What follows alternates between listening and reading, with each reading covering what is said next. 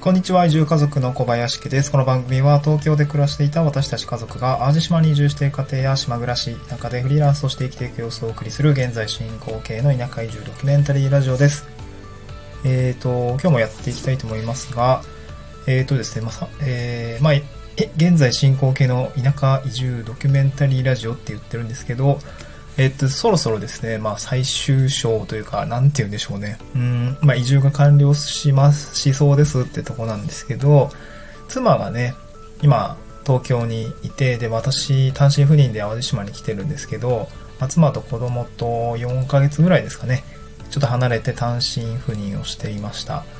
で、妻の方がですね、まあ、仕事の区切りがついて、まあ、やっとね、4ヶ月経って、えー、もうぼちぼちと京からこの淡島にやってくるということで、まあ、今はもう家を出たみたいなんですけど、まあ、やっとね、うん、家族みんなで移住ができるっていうような感じで、あの、そのあたりはですね、なんか改めて、えー、まあ一週間ぐらい経ってからですかね、なんか家族と一緒に一緒にいるみたいな話をですね、ちょっとしたいなと思うんですけど、まあ、今日はですね、ちょっとそんなプライベートの話は置いといて、あ、置いとかないですね。えー、っと、私の話になっちゃうんですけど、えっと、東京で7年暮らした時の都会のメリット4選ということで、えっと、今、うんと、まあ、移住を検討されている方とか、まあ、東京に暮らしてるんだけど、将来的には移住がしたい、みたいな、そんな思いを抱えている方向けに、まあ、今一度ですね、東京ってめっちゃいいとこだよね、みたいな話をしたいなと思うんですけど、まあ、なんでそんな話するのかっていうと、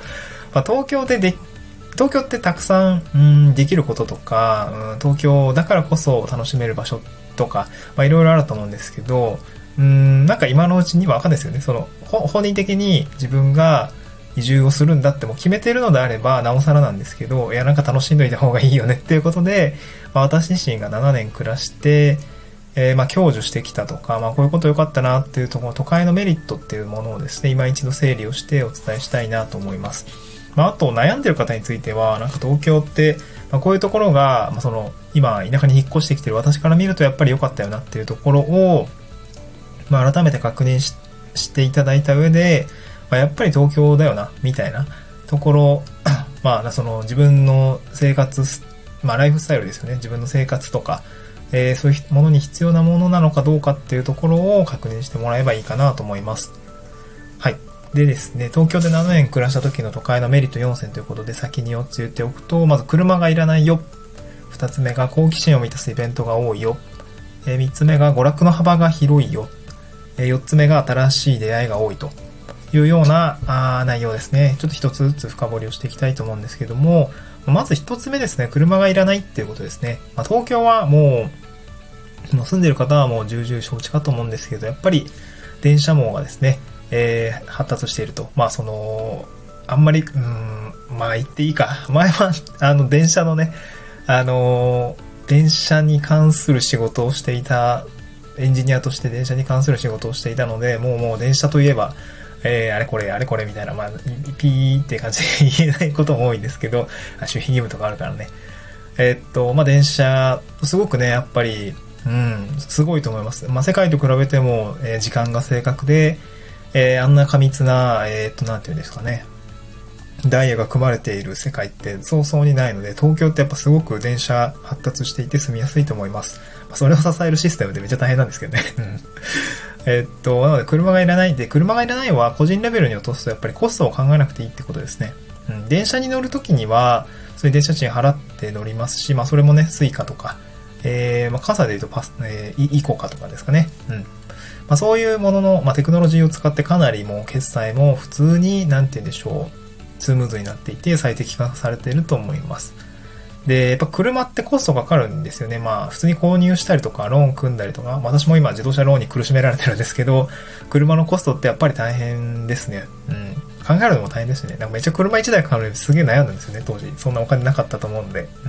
まあ、嫁はね、早く買えよってあの、ないと困るんだよ、みたいな感じで、はい、言ってたんですけど、まあ今、嫁の通勤車で1台持ってるんですけど、まあそんなような感じで車のコストをね、考えなくていい。まあ車検とか、えー、メンテナンスとか、まあ、あの、冬、スノボーとか行って、まあ雪国のあたりで、雪国の方に、まあ、遊びに行く方であれば、あの、普通にスノータイヤとかね、買わないといけないし、まあ、私は新潟に帰るときに、あの、スノータイヤを履かないといけないので、えまあそういうものを買ったりとか、まあまあまあ、まあ、車イコールコストみたいなところがやっぱりありますね。うん。まあこの辺を考えなくてよかった、あの、当時、まあ私が20、車27で買ったのかな ?20 万5とか、まあ、そういう時には考えなくてよかったのは本当にまあ楽だったなというふうに感じますね。今、まさにあの自動車ローンに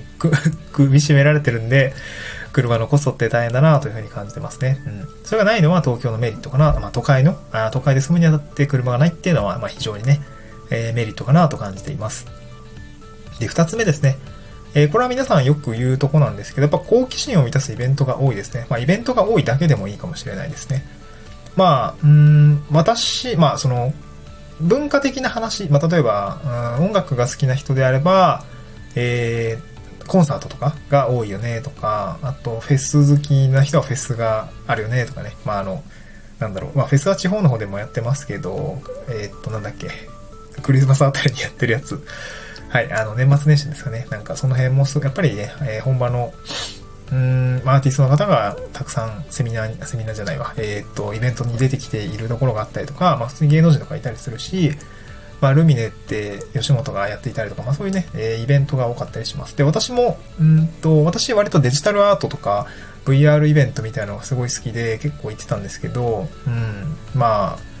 なんだっけ、チームラボとかのデジタルアート展ってやっぱすごい好きで、わ、なんかすごいいいな、みたいな、そういうのを行ったりとかをして、やっぱりこれ田舎ではやってないので、まあ、なんかそういうのがね、あの、東京ではもうどこでもやってるし、まあ割と頻繁にやってるっていうところがあるし、まあ今は常設で VR を楽しめるような会場があったりとかで、やっぱりそこは羨ましいなと思いますね。うん。まあ、あとはリア、まあ、ちょっとコロナで最近はなくなっちゃってるかもしれないですけど、リアルな会場でのこうセミナーとかイベント、勉強会の場っていうのがやっぱりたくさんあるかなと思います。えー、っと、まあ私も会社の研修を、研修かな？研修の一環で、まあ勉強会に参加をしたりとか、まあいろんな業種の方がいる勉強会に参加をしたりとか、まあこう IT 技術の話ですね。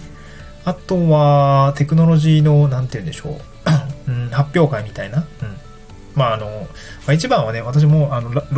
ラスベガスの、あ、大体年始にやってるやつとか、なんだっけ、名前、サスだったっけな。えー、なんかそういうのをちょっと行ってみたかったなとは思ったんですけど、ちょっとね、同期は行けたんですけど、私にはお声がかからなくて行けなかったんですけど、やっぱ都都内の、うんと、えー、なんだっけ、東京フォーラム、ん？なんだっけ？まあそういう場所、あの、有楽町にあるやつなんですけど、まあそういうところのイベントに出させてもらったりとか、えー、まあ、情報交換をしに行ったりって、まあ、やっぱり刺激が多いなというふうな感じですね。まあ、そういうのがやっぱり、まあ、ここ、淡路島ではないっていうところですかね。うん。まあ、そこは、うん、ちょっと残念かなとは感じてますが、まあまあ、東京のいいとこだよねっていう感じですね。であと3つ目ですね。こちらも、まあ、よくわかる娯楽の幅が広いっていうことですね。まあ、私の場合は娯楽、多分東京に住んでたんですけど、娯楽を100%途中多分30%ぐらいしか楽しんでないかなと思うんですけど、まあいろんな娯楽がありますよね。うん。で、私は、えっと、まあ一番良かったのはやっぱりお酒結構、うん、まあ20代は全然飲めなかった。20代の頭は全然飲めなかったんですけど、えっと、お酒が好きになりました。うん。まあお酒が好きというか、あの、お酒をツールにして人と話すのが好きみたいな感じで、やっぱり、まあ高校の友人とか、それこそ社会人で出会ってお酒を飲む機会になった人も結構多くて、まあ、僕趣味がバスケットボールなんですけど、あの趣味を通じて、まあ、妻とも出会ったし、えー、いろんな、えー、なんていうんですか、他業種の方と出会う機会っていうのを、まあ、バスケットボールっていうツールをね、使って、あの、あったし、やっぱ仕事でもですね、えー、なんかこ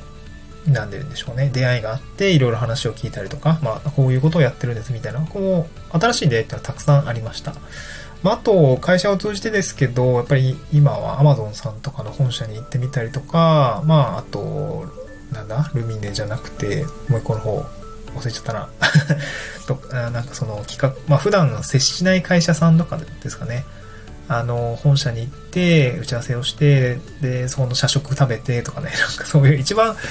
そうだな、目黒にあった Amazon AWS っていう Amazon Web サービスの IT 企業の会社さんとか、あと NEC の本社もすごい食堂おしゃれみたいな、まあそういうのとかね、なんかサラリーマンやっててよかったなと思うんですけど、まあすごいね、いいなっていうところがあったりとか、まあそういうね、新しい出会いが多いっていうところが、なんかすごく良かったなと思いますね。うん。まあ友人とも出会うことも多かったですし、まあイベントを通じて友人ができたりとかもするんで、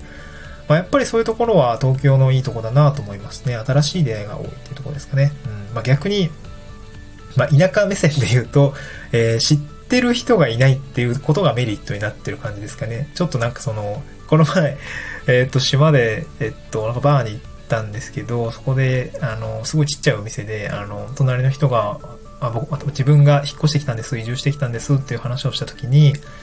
どこから来たの？いや、東京なんです、みたいな。で、僕今この地域で活動してるんですけど、って言ったら、あ、その地域、あ、誰々さんってことは誰々さん知ってるね、みたいな。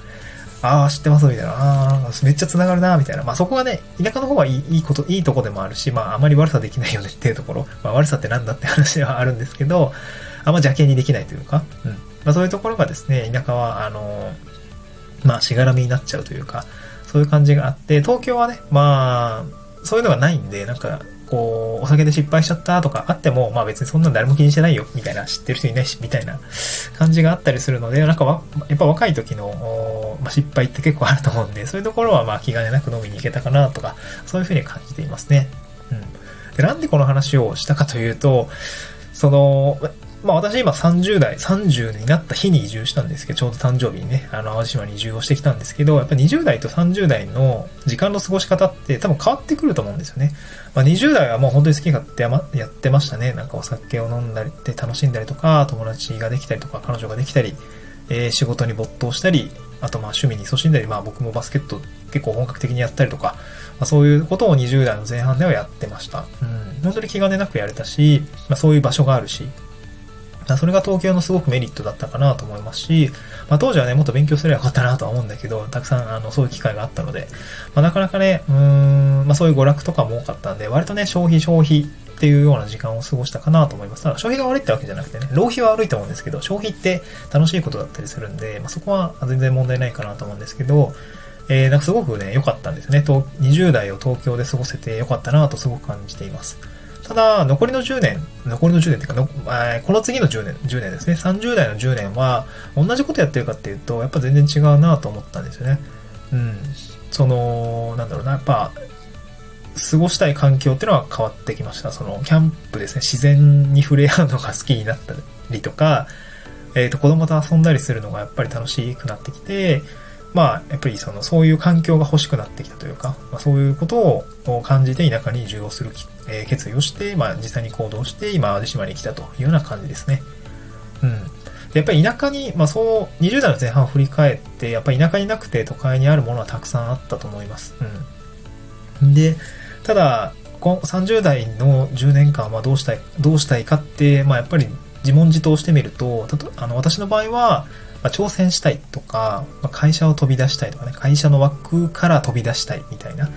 で、そういうことを通じてですね、自分で想像したい。想像って作る方の想像ですね。自分で想像することがしたかったんですよね。まあ、仕事もそうだし、あの、環境も、なんだろう、いろいろなことに挑戦したいなというふうに感じて、まあ、会社を辞めて移住をしたんですけど、